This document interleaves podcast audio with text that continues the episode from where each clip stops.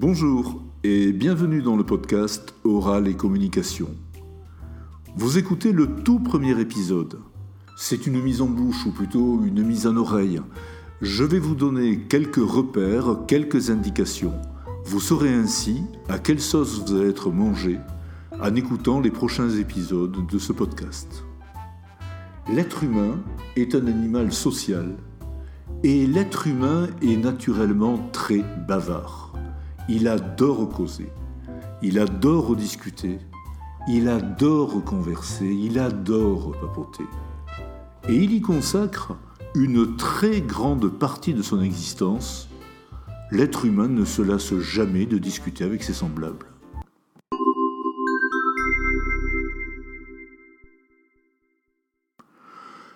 Communiquer oralement, cela paraît être quelque chose de très banal. En réalité, il n'en est rien. Communiquer oralement est un phénomène d'une très grande complexité. Oral et communication se proposent d'en expliciter certaines facettes. Concrètement, communiquer oralement, ça veut dire quoi? À chaque fois que vous discutez avec quelqu'un, vous devez vous engager totalement. C'est tout votre être linguistique, psychologique et social qui est impliqué dans le processus de communication. Il vous faut également vous adapter à l'interlocuteur, réagir à chacune de ses répliques. Et cela implique de votre part une improvisation permanente. Et tout ceci se déroule en temps réel. Quand on y réfléchit, c'est tout de même assez fabuleux. Et ce n'est pas tout. Quand vous échangez avec quelqu'un, vous devez également être efficace dans vos stratégies de discours, être pertinent par rapport au contexte de la situation de communication. Il vous faut également captiver votre auditeur, c'est-à-dire remporter son adhésion, faire en sorte qu'il euh, adhère à votre propos, qu'il vous suive. Et vous devez également ne pas vous laisser influencer par l'interlocuteur. Sinon, vous risquez bien de vous faire piéger.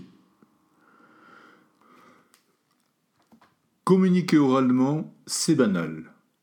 Mais au fond, à chaque fois que l'on interagit, on s'expose. Potentiellement, cela représente un défi. Cela constitue un danger.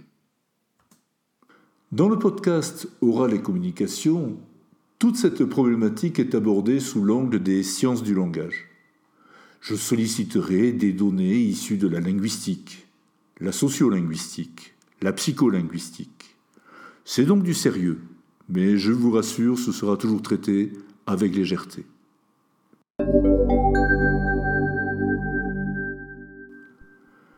Le podcast Oral et communication va être organisé autour de mots-clés. En voici certains.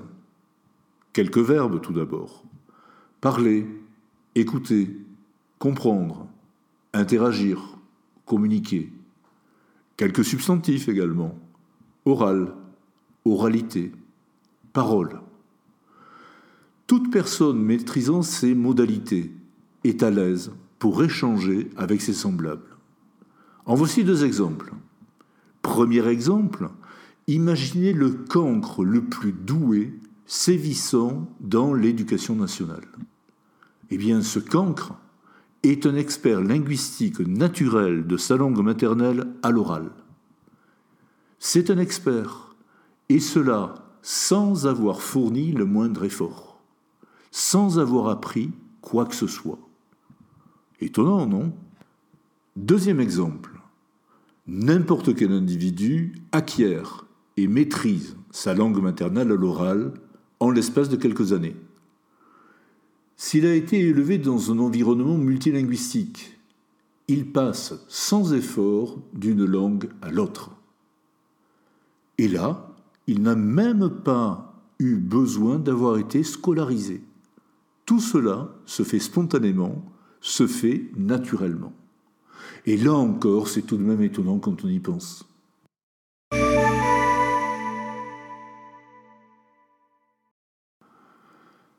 Je dois également mentionner deux autres mots-clés qui ont toute leur place dans ce podcast. La voix, la culture. La voix. Elle donne le ton, le rythme. Et la voix est un redoutable instrument. Instrument de séduction, mais aussi instrument de rejet. La culture, parce qu'elle influence toutes nos conduites sociales. Et elle intervient en permanence dans n'importe quelle interaction orale. Deux informations pour terminer ce premier épisode. À l'avenir, 10 à 20 minutes, ça sera la durée de chaque émission. Tous les 15 jours, parution d'un nouveau podcast. Généralement, ça sera le mercredi.